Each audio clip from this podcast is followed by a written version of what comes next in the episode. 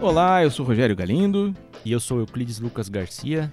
Estamos aqui pro episódio número 6. Olha aí, o podcast está durando aí já. São seis episódios, um mês e meio de pequeno expediente, nosso pequeno experimento aqui com um programa de rádio para falar de política paranaense.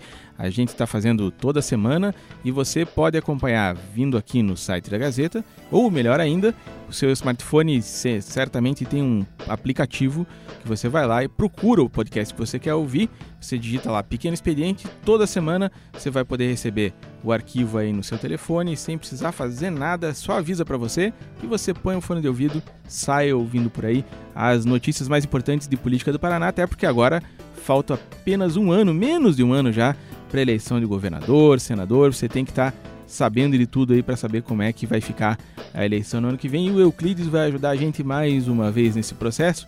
Hoje, Euclides, a gente vai falar aqui da nova brincadeira do governador favorita, que é inaugurações e anúncios de obras. Lógico que não é brincadeira, né? A gente tá só tirando um sarrinho aqui, mas o Beto Richa está numa sanha agora de inaugurar a obra de avisar que vai fazer obra, depois aí de dois anos e meio de sofrência no governo, né, sem dinheiro para fazer nada, com 29 de abril, só desgraça acontecendo, parece que o Beto conseguiu fazer o que ele queria, que era no começo do governo fazer um ajuste fiscal pesado e agora no fim do governo ter dinheiro para fazer alguma coisa, quem sabe até pensando numa futura eleição.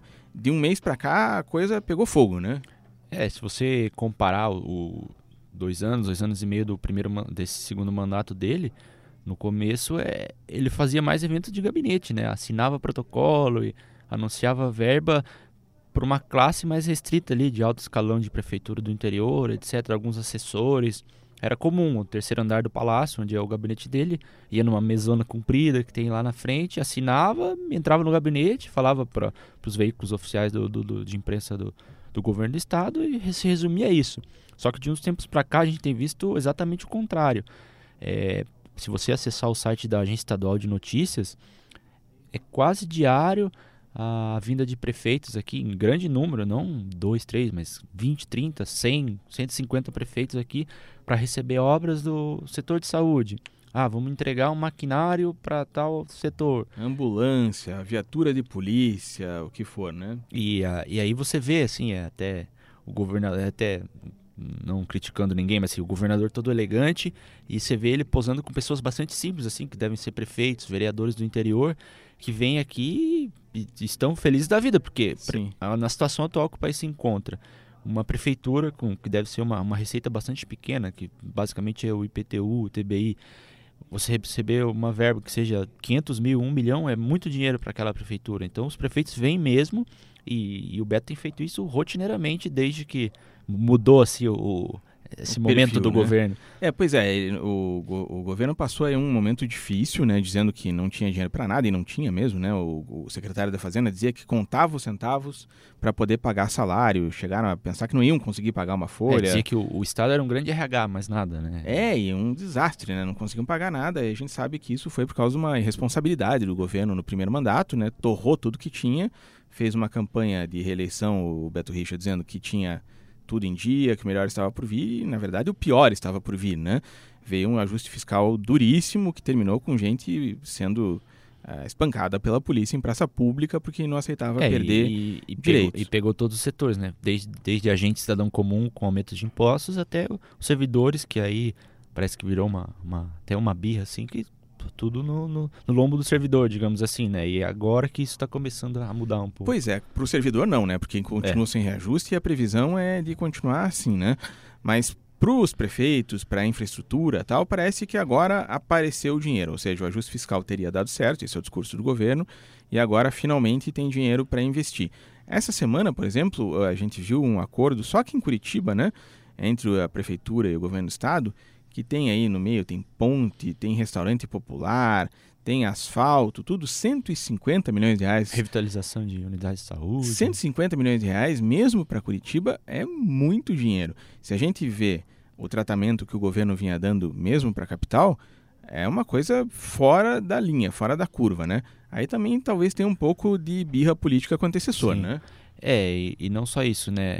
É, aí entra a questão uma parte desse dinheiro, é óbvio que o, o governo vai fazer propaganda disso seja porque o governador quer ser candidato ou não, enfim, é, ele vai fazer propaganda disso, mas boa parte, talvez a maior parte desse dinheiro seja de repasse obrigatório. O, uhum. Parte dos impostos que o governo arrecada, ele é obrigado a repassar para os municípios.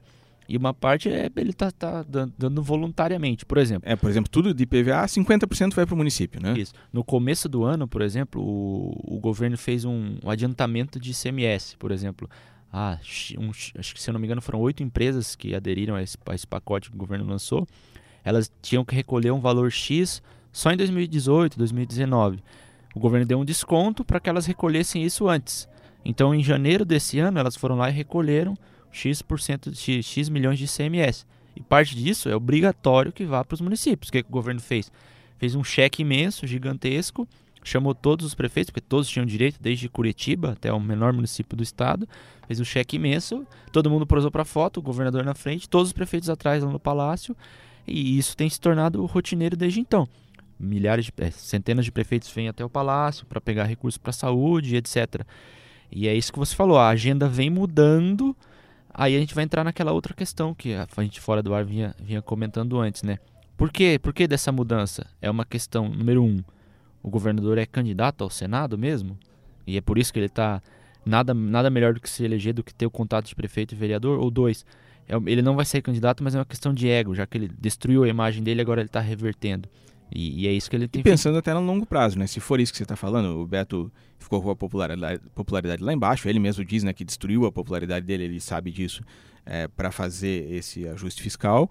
Mas agora ele poderia tentar fazer aí um ano, um ano e pouco de governo é, de fartura, digamos assim, inaugurando viaduto em Paranaguá, como está anunciando, viaduto em Foz do Iguaçu, Foz do Iguaçu Pato contorno Branco. em Pato Branco, ponte em Curitiba, viaduto em Curitiba, asfalto. E daí, daqui quatro anos, tentar voltar para o governo. Pode ser. É. Não, aí, não, é impossível. Não. Lógico que ele está abalado no momento, mas assim, se ele sair em abril agora, ele sai muito pior do que se ele sair em dezembro, tendo esses oito meses com dinheiro em caixa para gastar, né? E, e, você citou obras, assim, é, é evidente que não, não quer, não sejam obras importantes. Um, um, pelo que a gente lê, um viaduto em Foz do Iguaçu, por exemplo, esse que está sendo anunciado é importantíssimo, é uma reivindicação de anos, talvez décadas. Mas assim, não são grandes obras de infraestrutura, são obras pequenas que se faz... comparar, por exemplo, com uma grande usina hidrelétrica, né? Mas, uma, assim, uma mas obra realmente de grande porte. Mas né? que se você for na comunidade de Foz do Iguaçu, anunciar, o governador Beto Richa liberou a construção do viaduto população vai ficar contentíssima. Talvez esperasse aquilo há muito tempo e talvez achasse que nem ia vir mais. Foi até engraçado que na televisão do Ratinho, que foi feito o anúncio lá da, da obra do, do viaduto em Foz do Iguaçu, quando o governador falou isso, tocou o aleluia do Handel, né? Como se fosse uma, uma coisa realmente espetacular. Como você disse, né? Pensando num caixa do governo que tem mais de 50 bilhões de reais por ano, não era para ser uma coisa espetacular um viaduto em Foz do Iguaçu, Sim.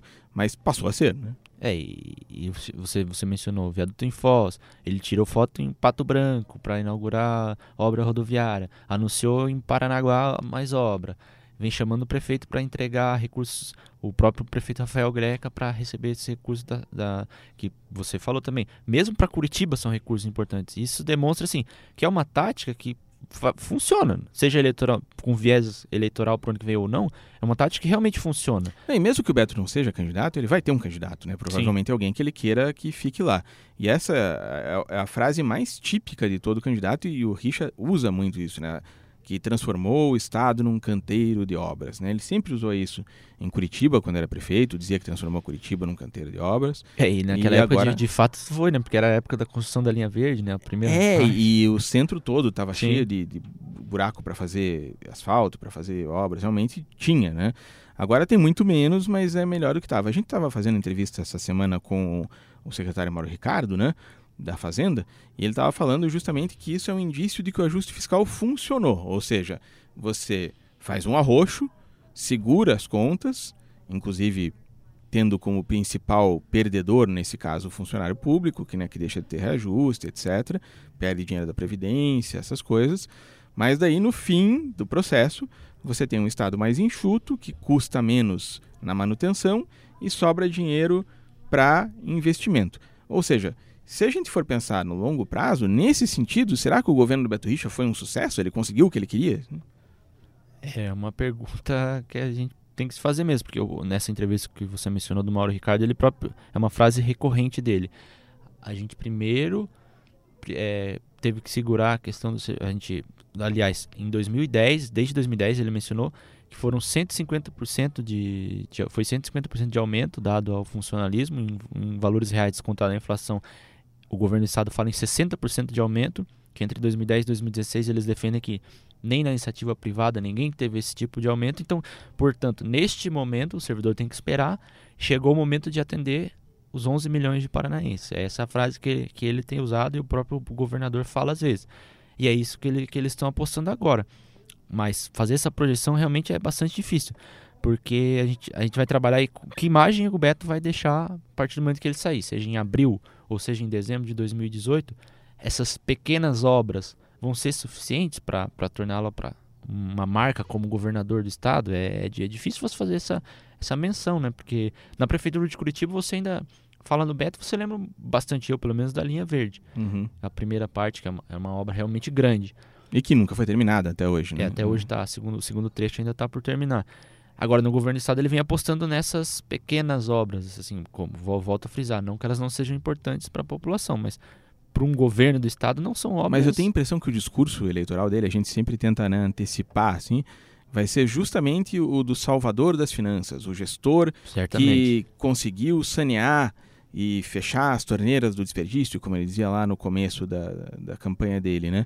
Ou seja, talvez o que ele vai querer dizer é que a grande obra dele foi justamente enfrentar os sindicatos petistas, né, que é o discurso deles, e conseguir com que o Estado chegasse numa situação em que tem dinheiro para investimento, em que consegue fazer coisas mesmo no momento em que o Rio Grande do Sul está quebrado, em que o Rio de Janeiro está é, quebrado. É, é esse ponto você mencionou. Na eleição de 2014, eu me lembro que a, a Glaze, que muitos consideravam um grande expoente, que era talvez a mais, mais adversária dele do que o Requião na época, é, colou muito nela o discurso do Beto de que, enquanto senadora e ministra da Casa Civil, ela prejudicava o Paraná. Ela barrava demandas do Paraná em Brasília.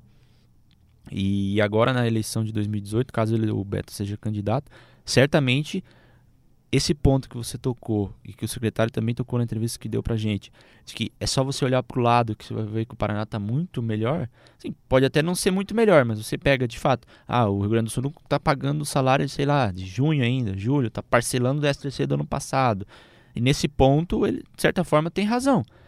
E pode ser que colhe esse, esse discurso, assim como acho que colou na Glaze a, a, essa prejudicar Agora, o Paraná. Pode, pode, colar com muita gente, mas certamente não vai colar com o funcionalismo, né? Que continua sem é. reajuste e que passou por um momento difícil, principalmente a questão da Previdência e o 29 de abril. Naquilo não tem viaduto em Paranaguá que vai apagar aquela imagem da polícia militar descendo o cacete nas pessoas em praça pública. É, e, e, é uma escalada, né? Começou lá com, com 29 de abril e agora vem terminando com que os servidores não vão receber reajuste. No governo Beto, certamente não vão receber reajuste. Talvez, não tem mais. Né? E talvez em 2019 também não recebam pelo, pela amarração que ele vai deixar para o próximo governador, com leis aprovadas na Assembleia, etc. É, mas assim, a gente está falando de um contingente bastante grande, o Estado sem considerar também aposentados e pensionistas, não, não tem ideia se chega, mas considerando é, família, etc. Pessoas, né? é. Pode chegar a um milhão de pessoas, considerando familiares, por exemplo é um, é um contingente importante a ser considerado como eleitor? É. Mas é capaz de decidir a eleição? Não sei. Mas certamente vai ser um fator que vai, vai, vai pesar para um lado ou outro, vai pesar. Pode não decidir a eleição, mas vai ser importante, com certeza. Agora, certamente para o Beto, independente do que ele vá fazer agora, ele é um, uma pessoa ainda jovem, né, para um, um político, né? Ele tem 50 e poucos anos. Ele, se ficar quatro anos fora, por exemplo, ficar no Senado, ou se não ficar em nenhum posto, caso ele desista da eleição do ano que vem, né? Ele pode certamente postular daqui quatro anos voltar a ser governador ou algo parecido, né? É, então é importante para ele também não só agradar o eleitor, mas agradar o grupo político dele, né? Mostrar que ele é um sujeito que consegue que, capitanear esse grupo, que, consegue manter esse grupo unido, que e, consegue manter esse grupo feliz, né? É, e, e, e, mostrar alguém que cumpriu a palavra, né? Ele disse para os deputados, ó, vamos sofrer desgaste aqui, mas lá na frente eu vou entregar o, o bolo para vocês. Exatamente. E de certa forma, para deputados principalmente que que quem está diariamente nos municípios e tal, isso faz muita diferença. E hoje ele tem uma base de pelo menos 33 deputados ali que estiveram no Camburão, Sim. que estiveram ali na votação de 29 de abril e que fizeram isso esperando justamente né, contribuir para o Estado, claro, né, tinha a questão, digamos assim, cidadã da coisa, que imagino que eles acreditassem mesmo naquele plano, mas tinha também a questão, digamos assim, pragmática, né? O sujeito faz aquilo esperando que lá na frente vá ter ambulância, vai ter o antipó, vai ter o asfalto, vai ter a Ciretran para ele conseguir é, tanto, se reeleger, né? Tanto que a gente comentava aqui fora do ar a questão de uma votação na Assembleia ontem, que você mencionou que, que deputados que não faziam parte da base lá atrás e passaram a fazer ao longo do tempo, hoje estão recebendo o mesmo tratamento do governo. Não participaram da quando estava ruim e agora estão é. querendo ficar na janelinha, né? E quem entrou no camburão está recebendo o mesmo que quem não entrou na época. Pelo contrário, votou contra o governo. Então isso está tá criando até uma, uma certa celeuma. E, e, você mencionou também a questão do, do, Beto ficar fora do mandato. A gente pode lembrar a questão do Álvaro Dias, né? Ele não, ele estava nessa mesma situação, sai, não sai, sai, não sai, renuncia para ser candidato ao Senado e no último dia ele decidiu ficar. Isso em 87 ele começou o governo, em 91 ele teria que decidir se era candidato ao governo ou não, né? 90 para 91. E ele acabou ficando no governo, ficou um período sem mandato e depois voltou.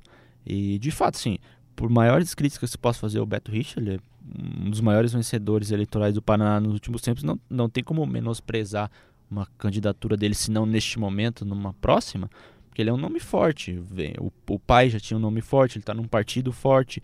Não tem como. Duas se, vezes prefeito, duas vezes governador, né? É simplesmente, um ah, vamos lá, o cara fez um governo que muita gente é como considera o Requião, né? Você pode não gostar do Requião, mas o cara conseguiu três mandatos de governador, dois, dois senador. de senador. São grandes forças eleitorais aqui do Paraná e que, independente do que aconteça, vão estar sempre na disputa, como o próprio Álvaro Dias, né, que a gente estava mencionando aqui, né? É, quem chega a governador do estado não chega à toa, até porque tem uma carreira política importante, né? Agora, no caso do, do, do Beto especificamente, ele está com esse problema, né? Ele tem que atender os, os, políticos da base dele, os 33, digamos assim, o grupo do Camburão ali, né? uhum. né? E está entregando algumas coisas, mas você acha que é suficiente, você que cobriu tanto tempo a Assembleia, ainda cobre, assim, você acha que é suficiente? O pessoal tá feliz com, com o Richard depois de tudo isso? Ou eles acham que, que houve uma quebra de palavra ou não, em geral? Não, eu, acho, eu acho que não é de agora, assim. Logo no, no, no digamos assim, pro o, o ajuste fiscal mais assim, digamos, o aumento de impostos e a parar na Previdência foi em 2015, né? Por 2016 mesmo, você já sentia o, o clima um pouco melhor. O, o próprio o Mauro Ricardo passou a ser mais palatável para eles, porque eles começaram a entender um pouco assim do, do que, eles, do que o, governo, o governo pretendia. E hoje eu acho que é, o cenário é muito melhor assim nessa questão. Eles tanto que ele, me parece que eles são muito leais ao Beto. Ele, esse grupo, Esse né? grupo é uhum. muito leal. Você, dificilmente você vê esse grupo rachar. É questão muito pontual. Pode acontecer, ah, um deputado apresentou um projeto para tal município e o governo vetou. Aí é uma questão muito pontual que às vezes o próprio governo acaba. Às vezes tem alguma coisa pessoal, às isso, vezes tem é. alguma intriga, isso, ali, isso é normal, né? São questões muito pontuais que esse grupo acaba, acaba se dividindo. Assim, no geral, ele, ele se você pegar na memória, você não vai lembrar uma, uma derrota do governador na Assembleia realmente acachapante, assim, ó, essa derrota representou muito. E não ocorreu, não ocorreu. Ele vem levando esse grupo na mão desde então. E de certa forma, mesmo que ele não seja candidato, ele tem que manter esse grupo unido, porque todo esse grupo tá, quer, quer se reeleger. E isso, isso tem muito relação com, com, com o momento de agora, que a gente vem comentando aqui, de entrega de obra, entrega de viatura, entrega de dinheiro, o cheque gigante para foto. E é, a eleição tá aí. Pra gente, seres humanos normais, digamos assim, a gente vai ter muita coisa da nossa vida em um ano. Para a política, não. Um ano está ali, eles já estão decidindo a aliança, quem vai sair, quem não vai. E esse momento é crucial para já ir definindo esse cenário. E por isso essa, essa maratona agora de, de entrega de recurso. Né? Na entrevista com o Mauro Ricardo, ali no. está disponível no Facebook, inclusive, quem quiser ver, da página de política Paraná aqui da Gazeta, eu até citei uma notinha que acho que saiu na revista Época, quando o Mauro Ricardo veio para cá, o secretário da Fazenda, né? Que o ACM Neto, prefeito de Salvador, tinha dito para o Beto Richa por telefone, o, Mauro Ricardo tinha sido secretário da Fazenda lá em Salvador com o ACM Neto, e o ACM Neto teria avisado para o Richa, olha, no começo a coisa vai ser dura, ele vai derrubar a tua popularidade uns 30 pontos, depois a coisa melhora. E foi mais ou menos o que aconteceu. Se a gente for pegar o primeiro mandato do Beto Richa e o segundo, parece que o primeiro foi um mandato de desconstrução né, das finanças. Foi pegou o dinheiro que tinha e foi torrando, é, e né? Não, não e o segundo foi um mandato da reconstrução. Parece que o Mauro Ricardo foi realmente uma uma virada no governo do não- Beto Richa, né? eu Foi não- realmente quando a coisa começou a tomar rumo, né? Eu não digo não só o Mauro, se você pegar o primeiro mandato do Beto, ele teve muitos secretários da Casa Civil. O Sebastiani foi, o Silvestre foi, o, Durval o foi, né? Ciarra foi, o Durval foi. E, e o próprio secretário da Fazenda, o próprio Sebastiani foi, o Raul foi, a Josélia, Josélia. né? Então, assim, foram muitos nomes que Ele passaram não ali acertava a equipe, né? ele, ele- eu acho que ele não tinha muito controle. O, gente do próprio governo disse que o governo era meio, muito larga, muito solto naquela época. E hoje, querendo ou não, ele tem o Mauro Ricardo na Fazenda desde o início. E um pouco depois acabou entrando o Valdir Rossoni na Casa Civil, que também é extremamente controlador. Se você for ver a, a figura dele enquanto gestor, é bast- ele controla bastante o que acontece na Casa Civil. Sabe o que o pessoal vai lá buscar, é ele que vai liberar ou não vai. E isso deu um certo controle que eu acho que o Beto não tinha. Ele deixou o governo solto demais. O próprio Beto Richa, a- figura dele, ele não é uma pessoa que gosta de estar no gabinete. Não é, não é como o Requião, por exemplo, já que a gente a comparação é muito necessária, né? O Requião é um rato de gabinete, né? Um Sim. sujeito que gosta de, de fazer política, gosta de ser controlador, não gosta de delegar nada, ele quer estar ele no comando ali, né? Até tinha aquela colunista Ruth Bolognese que ela chamava ele de El Supremo, né? Ele tudo passava por ele, ele não, não delega nada, ele não deixa ninguém fazer nada. Ele é o secretário de todas as pastas, né? E o Richa é meio contrário, né? Sim. Ele não gosta muito disso, ele não é um sujeito que quer estar ali no dia a dia, ficar cuidando de picuinha, de assinatura, de ele quer que os outros façam para ele, né? Ele é um sujeito que delega. Então, a partir do momento que ele achou esses dois esteios assim que cuidam da casa para ele, cuidam da lojinha para ele poder, né, fazer as coisas do jeito dele, a coisa parece que começou a andar. E o Mauro Ricardo principalmente porque de um jeito ou de outro, de um jeito bastante peculiar e até violento, né? Mas botou a casa É, em dia, e, né? e os dois, né? O próprio Mauro Ricardo, se você lembrar, no começo, os deputados brincavam que ele era o sujeito sem coração e etc. E ele mesmo diz isso, né? E, e hoje, e hoje em dia eles parece que entendem o que o Mauro queria e aceitam. E o Rossoni, se você lembrar, o Rossoni foi presidente da Assembleia de 2011 a 2014. E os deputados praticamente correram com o Rossoni da Ele Assembleia. era odiado lá. Ele né? era odiado, ele foi candidato a deputado federal, se elegeu e nunca mais pisou na Assembleia. E ele houve uma reticência muito grande em que ele fosse secretário da Casa Civil, ele vinha cavando essa vaga há muito tempo até conseguir, muito por resistência dos deputados, que não queriam que ele fosse. E hoje você conversa, os próprios deputados admitem isso, que ele meio que chamou a coisa para si, para não deixar tão solta. E um deputado particularmente me disse, ó, você pode ter todas as críticas com, Rosso- com relação ao Rossoni, mas você não, não, ia, não vai achar outro cara tão leal ao Beto quanto ele. Uhum. Então, e, e os próprios deputados passaram a aceitá-lo.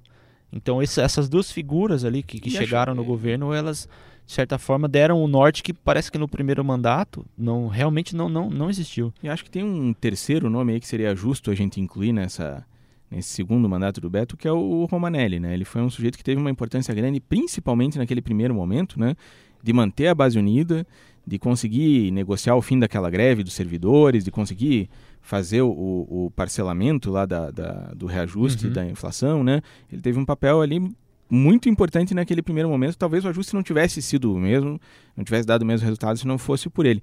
Esses três nomes me parece que são meio que a base do que o Beto tentou fazer nesse segundo mandato. Como você disse, pode ser que daqui a um tempo a gente chegue à conclusão de que não, Não serviu deu para certo, é. nada, de que foi um desastre. A história que vai dizer isso, né? Mas, Mas- hoje, analisando daqui e pensando no que eles tinham planejado Isso, é. atrás, parece que esses, essas três pessoas foram fundamentais. É que a gente né? tem que fazer o, o exercício inverso, né? Como eleitor, como cidadão, a gente vai fazer a nossa avaliação depois. Mas olhando internamente do governo, do ponto de vista que eles imaginaram, relativamente deu certo. É, é o que a gente vem falando desde, desde o começo do, do podcast aqui. As obras eles começaram a realmente entregar, o dinheiro está saindo para as prefeituras, etc. Agora, se vai ser suficiente para eleger essa, essa gente toda Até ou não. porque tem toda uma outra questão aí, que tem as denúncias contra o Beto Richa, denúncias sérias, importantes, de corrupção na Lava Jato, na Quadro Negro, na Publicano. Publicano. Então também não é. Obra também não apaga tudo, Sim. né? A gente não, não, não é. Não tem mais aquela história do rouba mais faz. Não estou dizendo que roubou, mas está respondendo aí a várias denúncias, né? Que são importantes e que podem também trazer manchas que não saem assim tão fácil, né? Então uma coisa é uma coisa, outra é outra. Não tem como a gente dizer que o eleitor vai se guiar só por obras ano que vem. É, e até porque assim, o próprio governador ele pesa isso no momento de decidir se sai ou não candidato, né? Essas, essas questões de corrupção vão pesar no momento dele decidir ser candidato ou não. É, é, é inevitável que a gente passe a considerar, mesmo com duas, mesmo com duas cadeiras em disputa, o governador pode, pode perder a disputa ao Senado? Pode. É, Acontece, ainda, né? Ainda mais se saiu o, o procurador Dr. Dallagnol, que todo mundo considera carta marcada, se saiu uma cadeira dele, não sei, mas e, então ele vai ter que pesar. Tanto que numa entrevista recente que ele deu a, em Brasília para nosso correspondente, a, a, Catarina, nas entrelinhas, para quem, quem leu a, atentamente a entrevista, ele deu todos os sinais de que não sai candidato. Ele diz ali na entrevista: ah, me desgastei e agora que é a hora de, do bem bom, digamos assim, que eu estou entregando as obras, não sei o que, eu vou, vou sair. Em um outro momento da entrevista, ele disse também que não quer que é, integrantes da família dele, o, o filho, o irmão. Porque um dos motivos dele sair seria poder não, não, não deixar o filho e o irmão inelegíveis. É, pela né? legislação eleitoral, se ele continua governador, ele impede que os parentes saiam candidatos. Ele falou que não, não quer que o resto da família entre na política. Ou seja, ele deu sinais bastante claros, eu diria, de que pretende ficar. Mas todo mundo que conhece o, o Richa e que convive com ele ali no dia a dia, que tem a confiança dele, quando você pergunta, dá a mesma resposta. Ou está muito ensaiado, ou realmente ele não sabe. Porque todo mundo diz, ele não sabe, ele não decidiu, ele não tem certeza, né? Pode ser que seja verdade, né? Ah, sim. Até porque ele tem um prazo longo para decidir, não precisa decidir hoje, né? Mas, assim, todos dizem que hoje, se fosse para tomar decisão, apesar de indeciso, ele estaria mais propenso a ficar no governo. Aí entra outra questão também, que já foi motivo de outros podcasts que a gente conversou, que é uma certa rixa, uma, um certo desentendimento que tem com o grupo do Ricardo Barros, eles não são muito próximos, etc. Que deixar o governo de herança nas mãos da Cida para ela ser candidata não é uma coisa que agrade muito ao governador. Mas enfim, são muitos fatores e, e, e esse que a gente vem comentando de entregar dinheiro, entregar obra, dá um indício de que ele vai ser candidato, mas ao mesmo tempo outros indícios mostram que não. Então só a gente vai ter que aguardar aí até o 7 de abril, que é o prazo final para ele decidir se renuncia ou se, se fica no governo. Tudo em aberto na política paranaense. É por isso que você tem que continuar acompanhando aqui, semana a semana, essa novela com o podcast Pequeno Expediente, que vai estar tá sempre aqui falando sobre os fatos mais importantes da política local. E você pode baixar no seu telefone pode ver no site de Gazeta. Você acompanha também todas as notícias na nossa página do Facebook e no site do jornal, sempre, todo dia, notícia fresquinha sobre o governo do estado, sobre prefeitura, assembleia, tudo mais.